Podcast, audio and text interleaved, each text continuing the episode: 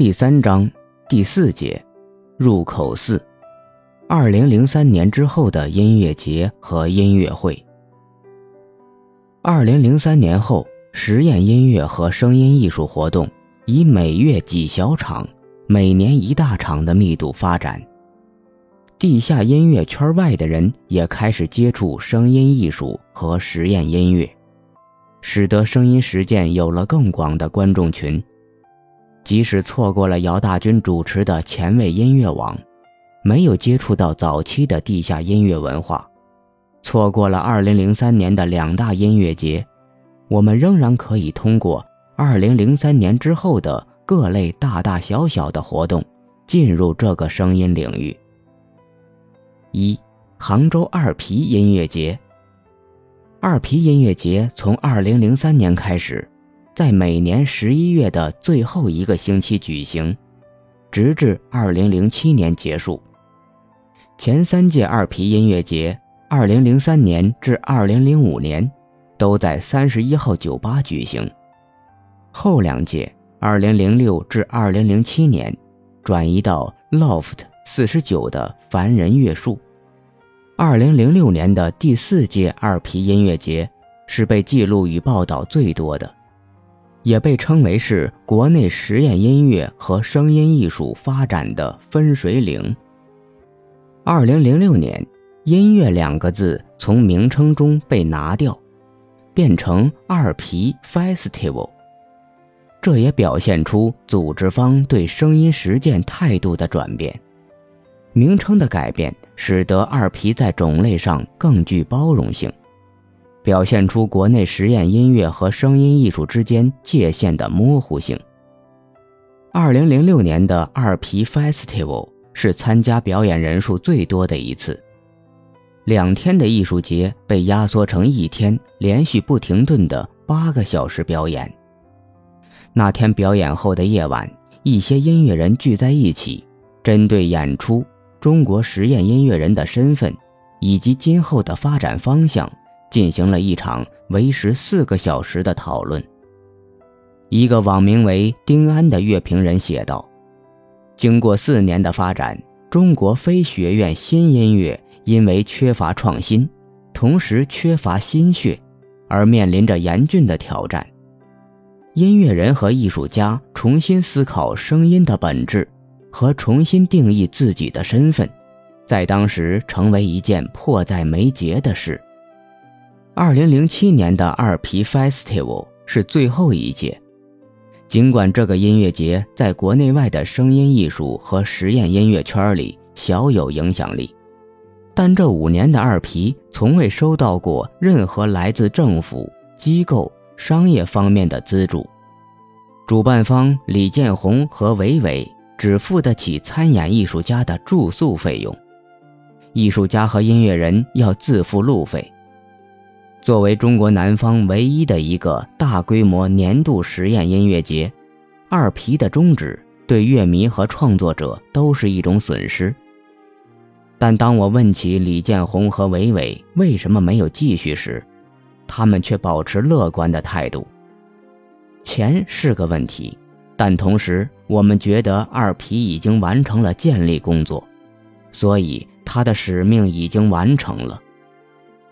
二，北京水陆观音，二零零五年在北京，艺术家武全、严俊、FM 三、张健和老赵、王凡发起了水陆观音系列活动。场地由北京朝阳区的一个汽车电影院里的一家酒吧，两个好朋友提供，每周二免费。水陆观音活动中有实验音乐、噪音、先锋音乐、自由即兴前卫作曲、影像艺术，甚至行为艺术和电影放映。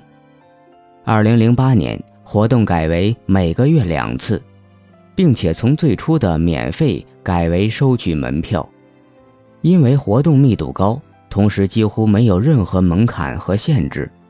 水陆观音很快就变成国内外实验音乐人、噪音乐手、电子音乐人和声音艺术家们在北京最重要的一个演出机会。从2005年6月21日开始的第一期，到2010年1月19日的最后一期，水陆观音在两个好朋友酒吧共进行了一百六十七场。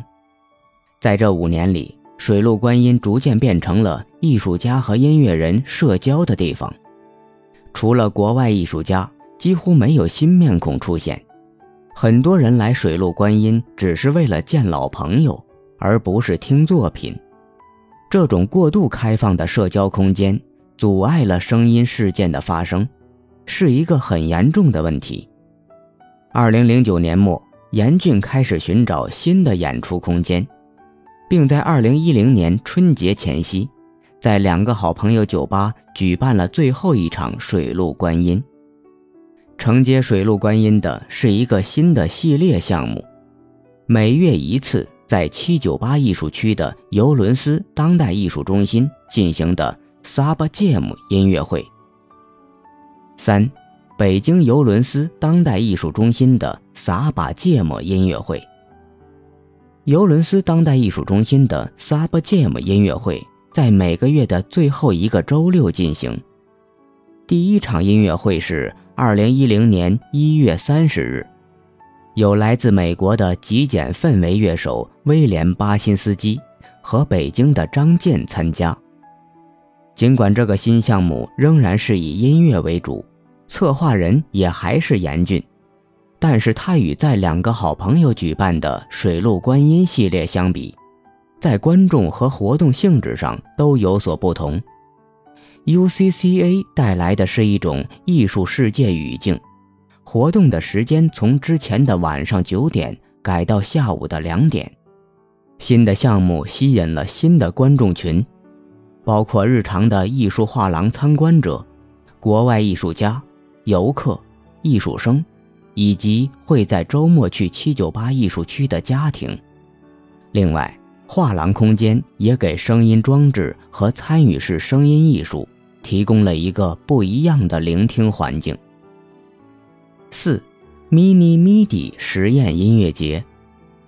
二零零五年第一场水陆观音演出后的四个月后，严峻策划了另一场年度音乐节，mini midi 音乐节，仍然是以实验音乐、前卫音乐、即兴音乐、噪音和声音艺术演出为主。